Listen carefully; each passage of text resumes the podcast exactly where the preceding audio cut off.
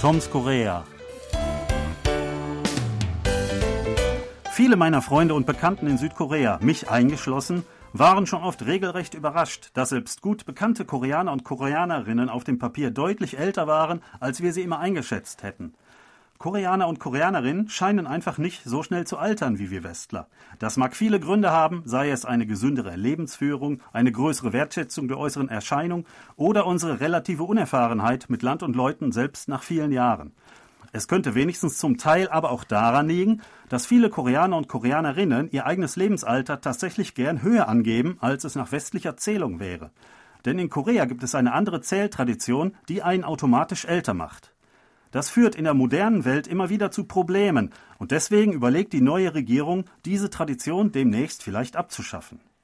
Sebastian, kennst du dein Alter eigentlich nach koreanischer Zähltradition?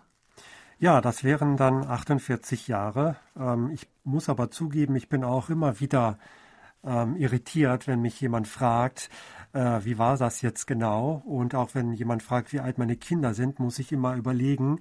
Dann meistens tendiere ich dazu, irgendwie so einen Mittelwert zu nehmen zwischen dem westlichen und dem koreanischen Alter. Oder je nachdem, wenn bald der Geburtstag ansteht, dann mache ich sie schon mal ein bisschen älter.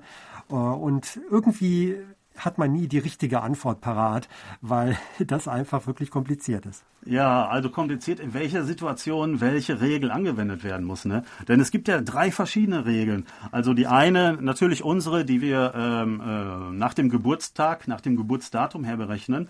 Nach dieser Berechnung bin ich nämlich seit zwei Tagen 51 Jahre alt. Dann gibt es aber eine andere Berechnung, die nur nach dem Jahr geht. Ja, also das, das Jahresalter unter Ignorierung, äh, unter dem Ignorieren äh, von Monat und Tag. Und nach dieser Berechnung bin ich schon seit über fünf Monaten 51 Jahre alt. Also seit dem 1. Januar war ich schon so alt wie, wie, wie jetzt. Dann gibt es aber noch, ja, die äh, wirklich koreanische Tradition.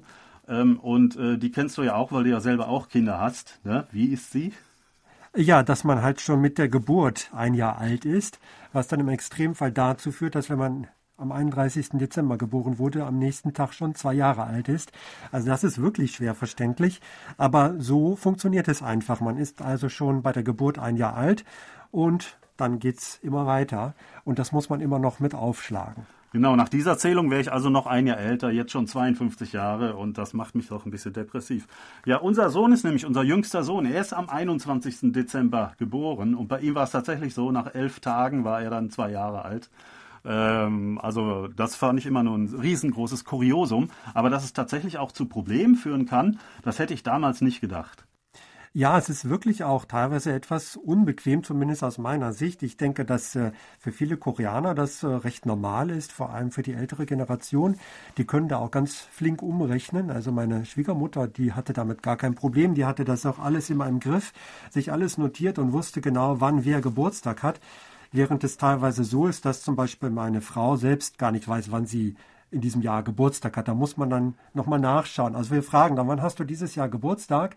Wir wissen ungefähr, das ist so im Juli, August und dann sagt sie, muss ich selber nochmal schauen.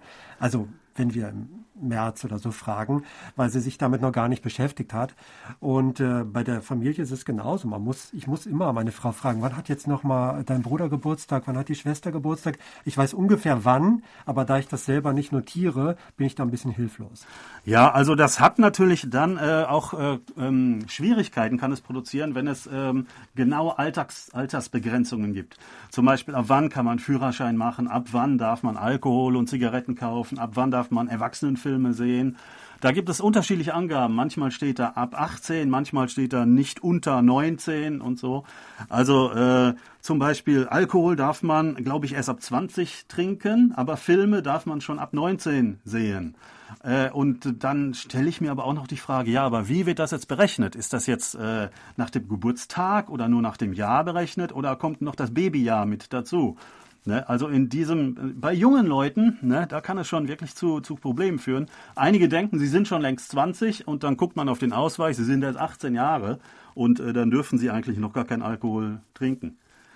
Genau, das sind so die Probleme im Alltag, die Unbequemlichkeiten, die ich gerade ansprach. Ähm, jetzt muss man aber auch wissen, dass ähm, seit einigen Jahren eigentlich das, äh, also der Geburtstag der Kinder nach dem Sonnenkalender gefeiert wird. Also von dieser Tradition ist man sowieso schon ein bisschen abgerückt. Das, äh, ich denke, das ist deswegen auch konsequent, dass man das jetzt wirklich ganz offiziell ändern will, weil auch im Alltag das schon so langsam äh, gehandhabt wurde, dass man sich am Sonnenkalender orientiert und nicht am Mondkalender. Aber das ist eben gerade das, was es so schwierig macht. Es ist immer gemischt. Die einen machen es so, die anderen so. Da muss man sich jeweils immer wieder umorientieren. Ja, da wird man noch mal sehen, ob diese Gesetzesänderung, die ist wohl angekündigt worden ähm, vor der Wahl. Ähm, und die würde dann eventuell nächstes Jahr kommen, ähm, dass also konsequent das Jahresalter nach der internationalen Zählweise bestimmt wird, also nach dem Geburtsdatum. Ähm, früher gab es in anderen ostasiatischen Ländern, China, Japan, Vietnam, halt auch verschiedene andere äh, Zählmethoden nach dem Alter, aber ähm, dort ist inzwischen wohl alles auf, sagen wir mal, internationalen Standard umgestellt worden. Anscheinend ist nur noch in Korea so, dass äh, noch eine andere starke Tradition vorherrscht. Jetzt hat die neue Regierung angekündigt, äh, das demnächst zu ändern, aber ähm, es muss noch natürlich noch durchs äh, Parlament gebracht werden ähm, und da wird man mal sehen, ob das klappt. Ja, es sind äh, bislang eigentlich eher Gedankenspiele, also das waren jetzt Ideen, aber ich vermute, dass man das wirklich auf den Weg bringen wird und dann bin ich auch mal gespannt, wie dann die Reaktionen sind, wenn das also konkret wird. Ja, genau. Ob es dann zum Beispiel noch diese berühmte Tokuk-Suppe zu Neujahr gibt. Denn diese Suppe hat ja unter anderem den Zweck, dass man am Neujahrstag ein Jahr älter wird, äh, wenn man diese Suppe isst. Äh, viele Kinder werden nervös, wenn sie die Suppe nicht kriegen, weil sie dann nicht älter werden können. Stimmt. Aber vielleicht ähm, werden sie doch jetzt doch älter. Ja, das, das könnte wirklich ein Problem werden. Da muss man also neue Regelungen finden.